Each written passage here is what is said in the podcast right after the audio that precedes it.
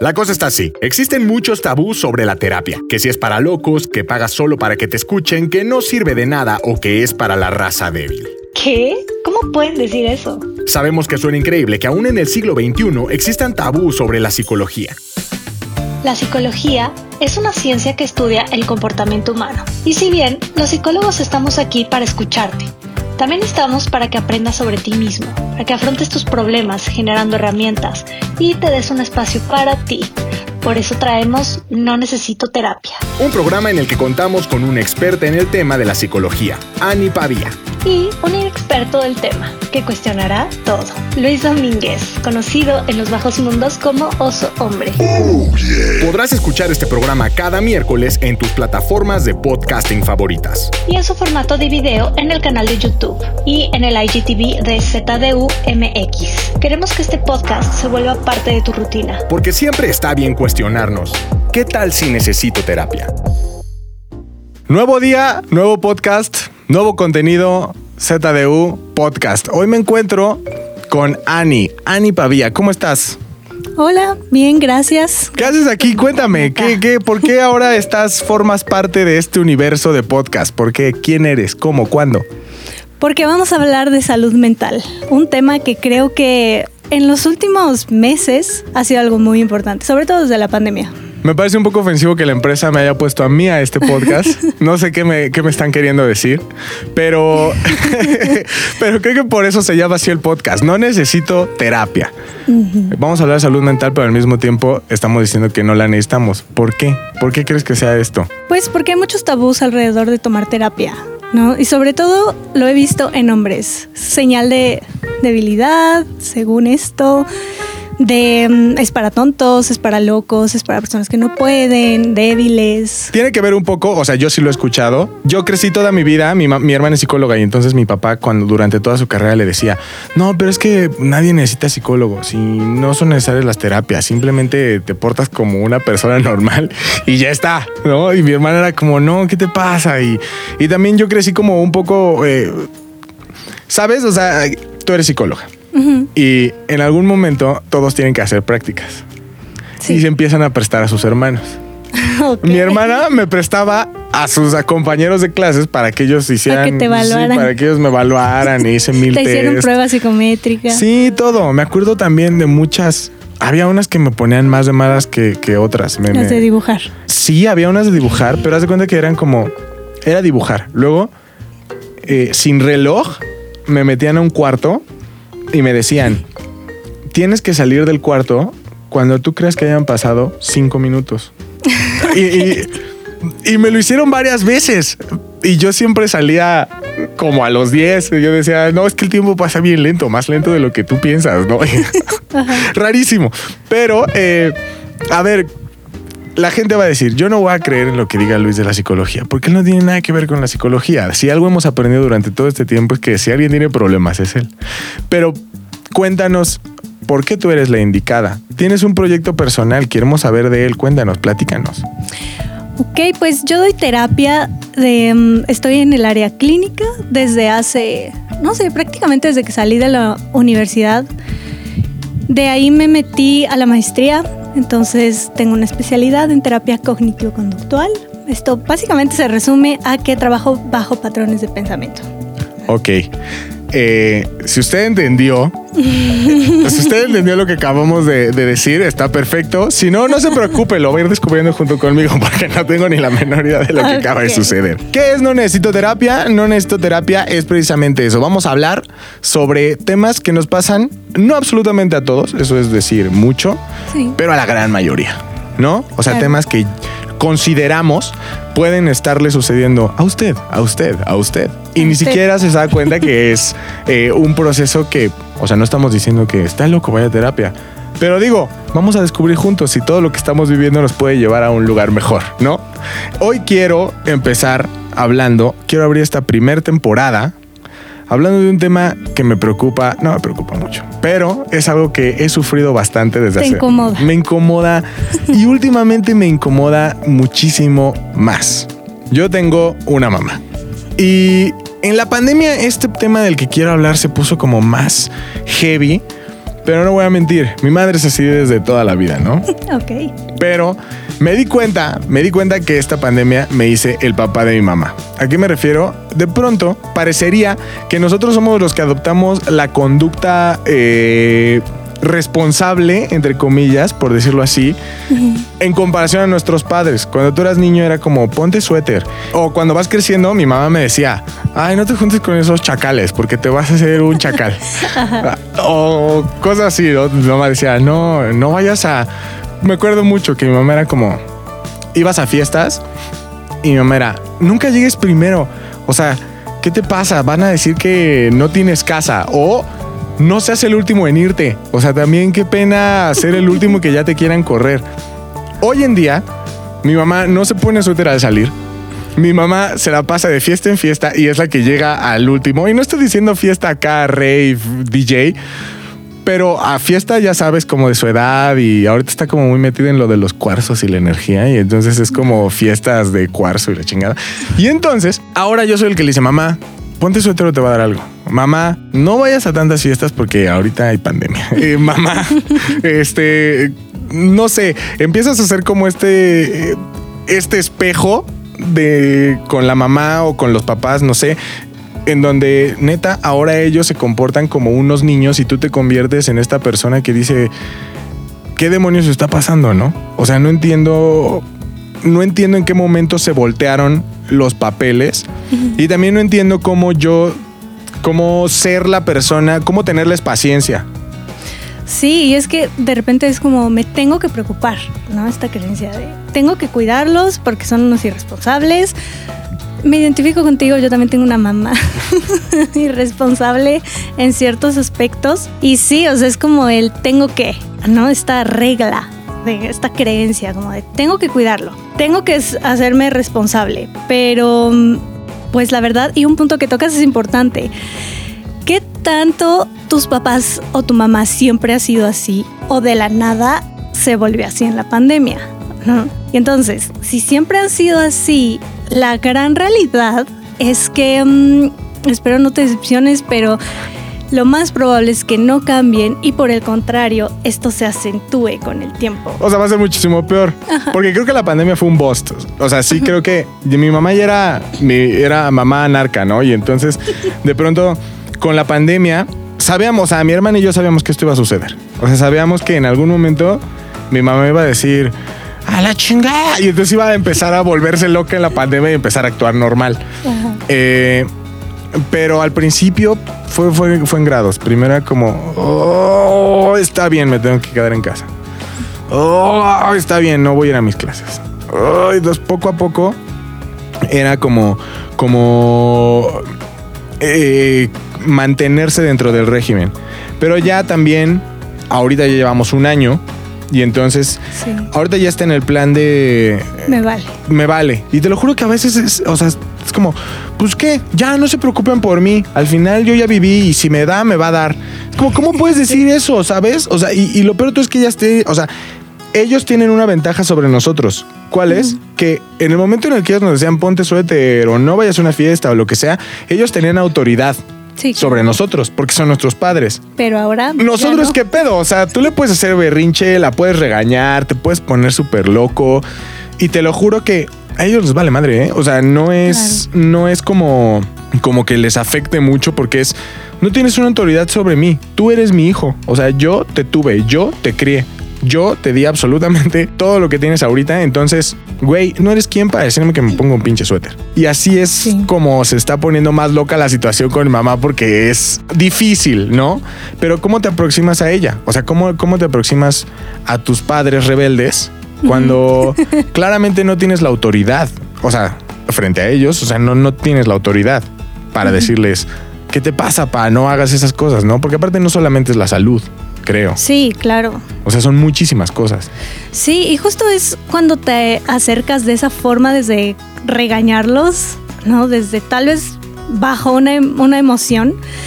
Al final, pues, eso como que se interpreta o se puede interpretar como un ataque, ¿no? Como me, ¿por qué mi hijo o mi hija, en mi caso, me está diciendo esto?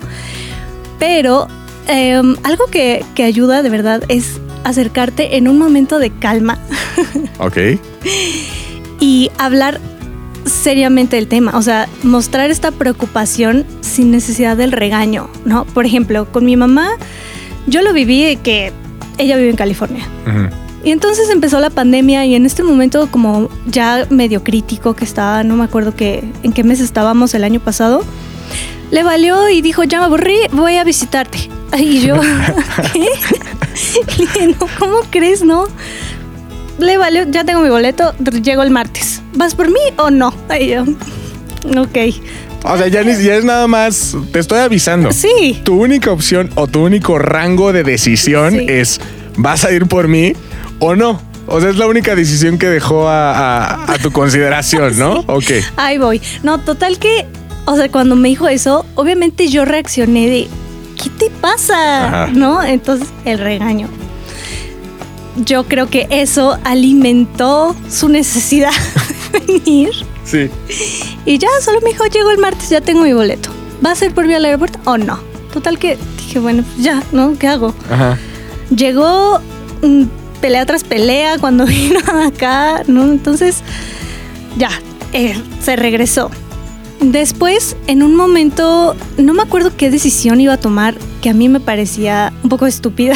Me voy a tatuar, hija. Así. Un- una pantera escalando en la espalda. No recuerdo, es que, no sé, hay un tema que ella está viendo con un asunto legal eh, de una propiedad, entonces, no sé qué, algo, no me acuerdo bien relacionado, y yo me súper enojé, pero dije, a ver, si le miento a la madre, obviamente Sí. me va a hacer caso. Únicamente le dejé el comentario, y esto lo digo mucho a mis pacientes, como déjale una semilla, o sea, como si plantaras una semilla, depende de ellos germinarla. Ya no está en ti, ya no está en ti cambiar su pensamiento ni su reacción, entonces solo déjaselo. Y en ese momento yo estaba súper enojada y por mensaje solo le puse, a mí me parece que primero estaría mejor que le preguntes a tu abogado Ujú. Pues no, no sé, bueno, ok, te quiero, bye, ¿no? Y ya.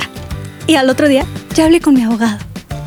Pero ahí viene el ejercicio difícil, porque en tu caso, pues sí, se, sí agarró la semilla. Sí, puede que no la agarre. No, porque hay muchísimos, y yo creo que de hecho es la mayoría, Ujú, que es pues, simplemente no les, les- o sea, es no. Sí. Ten tu, se- gracias por tu semilla, ten. o te la dejo aquí en el bote de la basura. Ajá. Entonces, al final es tener esta, ¿cómo se llama? Resistencia a la frustración. Porque creo que también hasta cierto punto ya no es tanto que ellos sean rebeldes o que sean anarcos o que ya sean la rebelión de, de los papás. Sí creo que también ya es un ejercicio nuestro de trabajo interno y decir, güey, pues al final es un adulto, ¿sabes? Sí, y claro. el- o sea, evidentemente si les pasa algo malo, pues va a doler, ¿no? Evidentemente si pasa algo mal, o sea, si, si se llegan a enfermar o, o si llegan, por, ejemplo, también, aquí no, no tanto mi mamá, pero pues muchas veces he, he platicado con mis amigos o mis tíos y son así como de, de- de redes sociales, muy de, oye, mira lo que acaba de pasar. Y es lo que el otro día que estábamos platicando te lo contaba, era, Sí. me llegan cadenas de, hijo, ten mucho cuidado y ten tus cosas de valor a la mano. Ese es el primer mensaje de advertencia. Y yo digo, ok, quiero saber por qué. ¿Qué, qué información tienes para que yo tenga que cuidarme y tener mis cosas de valor a la mano? Siguiente mensaje empieza. Científicos de la NASA descubren que va a haber un terremoto en las próximas 48 horas. Y entonces dices, analizando el mensaje, pues por supuesto que es muy raro que la agencia espacial pueda detectar un terremoto. La geología tampoco puede detectarlo. Claro. Evidentemente, pues sí, ah, y cierra con, y déjenos el pin de su tarjeta. Si está preocupado y quiere salvarse, déjenos el pin de su tarjeta en este mensaje, ¿no?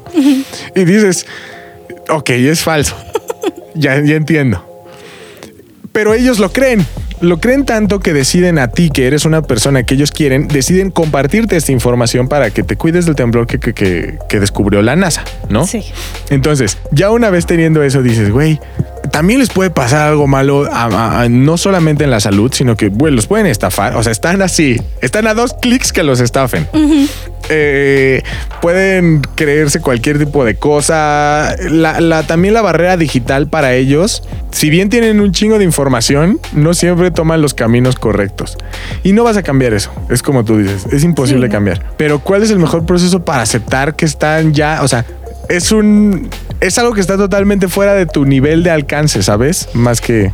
Claro, o sea, por ejemplo, si nos vamos un poco a este mm, lado existencial, ¿no? Del parte de la filosofía, pues nos dice, tu libertad termina donde empieza la del otro. Entonces, pues ahí los papás son libres de hacer lo que se les hinche la gana. Entonces, la forma de abordarlo es, te digo, como hablar con ellos desde un punto como más, em, más cercano, no desde la emoción, como a veces es como del rechazo, de no puede ser que estés haciendo esto. Es como, a ver, yo considero que tal vez, y también considerando y aceptando que es posible que esa semilla no germine. Ajá. Ok, entonces es como no esperando un cambio, sino como espero le ayude y ya. Es, porque esa es nuestra forma de ayudar. Ok. Ya no hay más. No te puedes meter a su cabeza y mover ahí los cables. No, no le puedes meter un pensamiento, una forma de actuar, porque pues ya son así. A ver, quiero preguntarte algo porque acabas de decir. Dijiste literal. Hay que eh, hablar con ellos de una manera más cercana, no desde lo emocional. Por ejemplo, yo, que no sé distinguir entre lo cercano y lo emocional. ¿cuál es la diferencia? O sea, no, no es llegar. No es llegar literal como papá gritando y decir, mamá, Sí. qué pedo. Y ¿sabes cuál es el error que creo? No sé. Que muchas veces tratamos de demostrarles. Y tú dices, güey, es que sí, o sea, estoy ganando la plática, estoy ganando totalmente esta conversación porque le estoy dando los datos y le estoy enseñando, mira mamá, es mentira y la NASA no ve terremotos y mira mamá, es tienes que cuidarte porque los viejitos se mueren más rápido y mira mamá y sabes, o sea, yo digo, es imposible que no entienda porque le estoy dando todos los datos. sí. O sea, cualquier ser humano con un cerebro como el que creo debe de tener mi mamá puede decir, güey, son datos reales, tengo que hacer caso, ¿no? Y no hacen caso. ¿Cómo cambio? O sea, ¿cómo, cómo- cuál es esa manera más cercana? Pues tal vez no desde el punto de yo estoy bien y tú mal. No. Tal vez, y te digo, es como, no sé, un poco, pues yo considero que tal vez es algo falso. Pero quién sabe, ¿no? Si, si te quieres prevenir del terremoto, pues ándala. Pero una vez así tiembla, ¿no? O sea, ajá. Y desde la emoción me refiero a no desde una emoción elevada, ¿no? O sea, por ejemplo, de, del enojo como muy elevado, mucha que ahí es como este casi casi ataque o se interpreta como un ataque. Y también se interpreta esto de yo estoy bien y tú estás mal. Ajá. Tú cambia. Sí. Pero pues te digo, es ayudarlos dentro de lo que está en nuestras manos y es, oye, pues tal vez mm, por acá, por este camino, sea, no sé, otra opción. Sí. ¿no? Y mm, pues sí, de, de esa manera, al final, pues, si te fijas, cuando éramos niños, ellos han resuelto. O sea, saben resolver. Eso saca mucho de onda, ¿no? Sí, o sea, que dice. ah, ah, lo han hecho, han podido. O sea, no puedo creer cómo en situaciones más precarias de, la vida sacaste adelante a la familia y tomaste buenas decisiones y nos trajiste a donde estamos todos. Sí. Y hoy, hoy en día, digas, "Mua, no existe la pandemia. Me voy con mis amiguitas por un café. o sea, ¿cómo? ¿sabes? Es, es un proceso bien raro ver a tus papás envejecer. Sí, y es que hablando como de creencias, una creencia que creo también puede estar relacionada es, y no sé si Blas escuchado por ahí, es esta parte de tener hijos para que te cuiden de grande. Ajá. ¿no? O sea, yo he escuchado estos comentarios de, ¿cómo no quieres tener hijos? ¿Y quién te va a cuidar de vieja? Y yo, pues, pues no sé, una enfermera, espero tener dinero, me voy a un asilo. Espero, eh, espero llegar bien a viejo, ¿no? O sea, también ese es el plan. Ajá, Ajá. exacto. Entonces de repente son estas creencias que al menos mi mamá la trae, ¿no? Mi mamá me ha hecho el comentario de, ay, yo te cuidé muchos años, te toca a ti. Ajá. Te toca a ti y, y cuando ya no, no trabajé, te toca mantenerme. Sí, sí, sí. ¿Qué? A mi mamá le enoja mucho. Esto está súper mal que lo diga. O sea, no me cancelen. Es, es broma. Hasta mi mamá sabe que es broma. Hay veces que mi mamá se pone muy loca, ¿no? Y estamos, estamos platicando bien. O sea, la relación con mi mamá es muy de amigos. Y yo sí hay momentos en que le digo, mamá, ¿te digo algo? Yo soy una persona muy ocupada. Cuando estés viejita, te voy a dormir. y eso le superprende. O sea, eh, podemos pasar de una plática normal, así de madre e hijo teniendo un buen rato. Le digo, no, ma, pues disfruta bien tus añitos, porque ya cuando te vea mal, sí te voy a dormir. Así, Uta, le cambia el chip y empieza a decirme malagradecido, no necesito de ti. Más bien tú vas a seguir necesitando de mí. Y sabes, se ponen como súper mal. Sí. Pero sí es, o sea, sí entiendo perfectamente esta onda de algunos padres pueden decir, güey, sí, o sea, tú me vas a cuidar, o sea, es la responsabilidad, es, Sí. Es el generación tras generación y en algún momento te va a tocar, ¿sabes? Sí, son estas creencias sociales que pues muchos traen. ¿no? Y Te digo, he escuchado estos comentarios tanto, son, son muy comunes. Con mi mamá lo veo, ¿no? Entonces de repente es como, ah, pues mi hija ya está grande, ya me puede cuidar, pues me voy en pandemia de viaje. Ajá. Sí, Becky, ya, ¿no? Ajá, YOLO. Ahora, ya para, para ir cerrando, mi pregunta es la siguiente. Estas personas, dices, en nuestros padres, resuelven, fueron activos, lo teníamos como una imagen de ellos en donde eran tu escape. O sea, tú decías, güey, tengo un problema, papá, mamá. Oye, es que no sé qué hacer, papá, mamá. Oye, es que, ¿qué pedo, papá, mamá? Siempre eran como la roca, ¿no? Y en algún momento, regularmente, pues en la, en la- en la edad que tenemos, que son que los de los 30, yo creo, a los 50, vives como este proceso de mi papá ya no es el papá, necesito ayuda, ya es el, ya ahora, güey, ya crees noticias falsas, ya te va, ya hablas con desconocidos en la calle, ya este, le contestas el teléfono a cualquiera y das toda tu información, ya es pandemia, estás desesperado y vas al Oxxo sin tapabocas, quieres ver a tus amigos con- por un café ¿No te quieres vacunar? Ajá, no te quieres vacunar porque dices que te van a salir tres brazos en 10 años. Ajá. Es este proceso que yo defino como no es otra cosa más que el envejecimiento de nuestros padres. Aceptar que nuestros papás están envejeciendo. Y al mismo tiempo, pues aceptar que se ganaron su derecho a envejecer pues, por sus huevos. O sea, no Es con, Sí. sin, sin, sin la necesidad de que tengan a alguien diciéndole haz esto, haz el otro, sino que creo que ya hicieron lo necesario para, para que no tengan a alguien dándoles órdenes después de que ya hicieron todo lo que hicieron en su vida. Claro. ¿Y cu- cuál es la forma como más sana de ver eso? De decir, güey, pues sí, mi papá es un adulto, tiene sus decisiones y tengo que aguantarme. Quieras o no, te tienes que aguantar, ¿no? O sea, Pues sí, tal vez el tengo que aguantarme pueda ser un poco pesado, como de, ay, ahora tengo que aguantar, sino que está en mis manos, que tengo, o sea, ¿qué puedo yo hacer para ayudarlos? Y solamente hacerlo sin esperar un cambio, ¿no? Y también aceptando la posibilidad de que puede que tu ayuda ni siquiera sea requerida. ajá. Entonces, pues bueno, te lo dejo como de la semilla, ¿no? Si germina, pues ya no está en tus manos, pero tampoco se trata de irnos como a polos, ¿no? Como extremos de o los o me preocupo un chingo y los, los quiero tener como quiero que piensen como yo y vean Ajá. el mundo como yo. Ah, pues ya me va a valer. ¿no? Es ok, te, te ayudo, te apoyo en lo que yo pueda, pero pues puede que esto no jale. Y si no jala, pues ya resolverás. Duda, qué difícil. O sea, sí está bien difícil. Sí, claro. O sea, Sí. de lo que dices me saca más de onda el... Pues a lo mejor tu ayuda no es requerida, ¿no? Que al final es, es, Sí. es lo real. O sea, si ellos hacen su vida y les vale madre, es porque tu ayuda no es requerida. Sí, Pero ¿qué pasa no cuando- pidiendo tu ayuda. Exacto. Pero ¿qué pasa cuando tú dices sí es requerida? O sea, neta mi ayuda sí es requerida y aunque tú digas que no, sí lo es. Pero no la quieren aceptar. Poniendo el ejemplo igual de mi mamá. Es como, ella va a sus cursos de piedras y cuarzos y es como desarrollo humano y todo eso, ¿no? Para empezar no tendría que ir. Y le dijimos que no te voy a... obli- O sea, sé que convencer de no ir es imposible a este punto. Te pones muy demonio cuando te decimos que no vayas. No es un tema que... No es una batalla. Es una batalla que decidí dar. Ahora, vas a ir. Usa tu carro.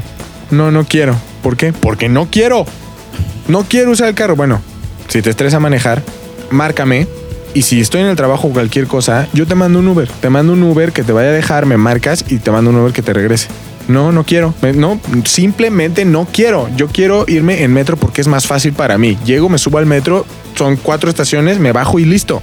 Mamá, pero es que pues, no está bien porque déjame de molestar. Y tú dices, este es un claro ejemplo de no requiere mi ayuda, pero yo sé que requiere mi ayuda. Está rarísimo, ¿sabes? Sí. Sí, sí, sí. Es como, güey, o sea, ¿qué hago? Porque en algún momento, si algo le pasa, yo me voy a sentir culpable. Porque pues, yo pude ayudarla. Pero al mismo tiempo, ¿qué hago? O sea, la única forma en la que realmente la puedo ayudar en este punto y con esta actitud que tiene es ir a su casa, ponerle un gaffer en la boca, amarrar las manos, ponerla en el Uber, o ponerle en un carro y llevarla y después bajarla, desamarrarla y el mismo proceso de regreso. Entonces, ahí como que el de las manos atadas soy yo, ¿no? Supongo. O a lo mejor estoy siendo la víctima. Ah, no debería hacerlo, no lo sé. Pues no sé, igual es que en este caso puede ser como, a ver, te estoy considerando, no te estoy imponiendo o no te estoy dando una orden. Ajá. Es como, ¿y no sería más cómodo irte en Uber? No. Bueno, ok. Ah, tu pedo. Y ya, no es como de, no, sí, a fuerza. Porque eso crea como esta barrera de, ¿por qué? Ajá, Y también, ¿por qué mi hijo me está diciendo lo que tengo que hacer? Ajá, ajá. Ahora, ya para, ahora sí, ya para cerrar, por segunda vez, vamos a intentar cerrar. Tú dices entonces que simplemente aceptemos. O sea, es un proceso de aceptación. Sí, Aceptar que los papás, quieras o no, son humanos que saben resolver. dirías eso. Y cómo, o sea, al final es que son tantas cosas, ¿sabes? Es- son demasiadas cosas.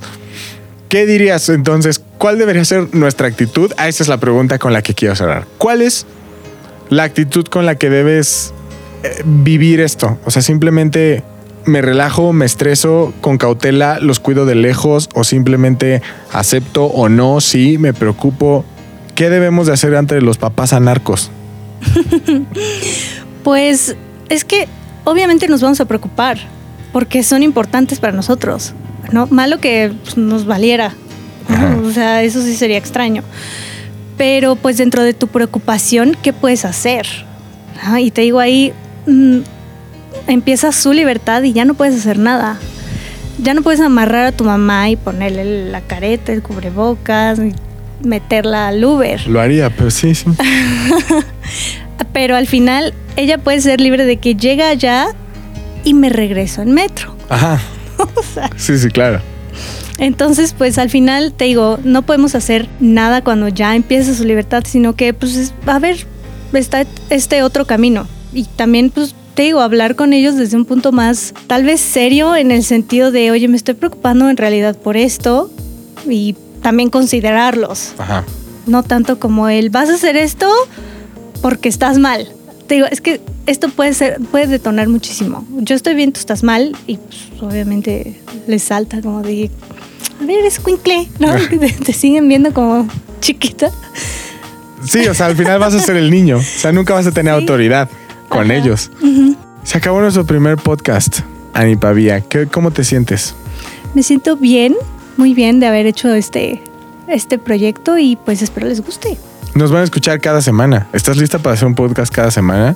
Listísima. Muchas personas eh, me aguantan solo media hora. Tú ya aguantaste un podcast. Ahora el siguiente reto es la siguiente semana. ¿Estás lista para el reto? Estoy lista. Cuéntanos dónde te podemos seguir en redes sociales. Pues en mi Instagram, Ani Pavía, psicóloga. Tengo Facebook, no lo pelo mucho, es lo mismo. Ani Pavía, psicóloga. Bueno, el, el Facebook ya es más como para los papás, para los papás Sí. anarcos. Y las tías. Y las tías, ajá. Entonces, pero no compartes nada de que la NASA detecta temblores ni No, cosas así. ni de la vacuna, ni de. Ah, ok, entonces sí te pueden seguir los papás anarcos. Sí, Perfecto. exacto. Entonces, repítenos el Instagram, porfa. Ani Pavía, psicóloga. Excelente. Eh, nosotros, a nosotros nos pueden seguir en ZDUMX para todo el contenido que son todos los podcasts. Te invito también a que no solamente seas envidiosa de podcast y solo hagas tu podcast, sino que escuches también a los podcasts que hacemos. Escuchamos, tenemos ZDU al aire, tenemos ZDU, ya no es cierto, solo hay uno que se llama ZDU al aire, es eh, ZDU al aire, tenemos Bu, tenemos eh, a toda máquina. Ah, bueno, no sé si se llama toda máquina. Ellos le dicen ATM. Pueden ser muchísimas cosas, pueden significar muchas cosas. Así que no, no me voy a meter en problemas. Y, eh, pero lo más importante, escuchen eh, nuestro podcast semana con semana. No necesito terapia. La necesitamos, tal vez. ¿Quién no lo dirá?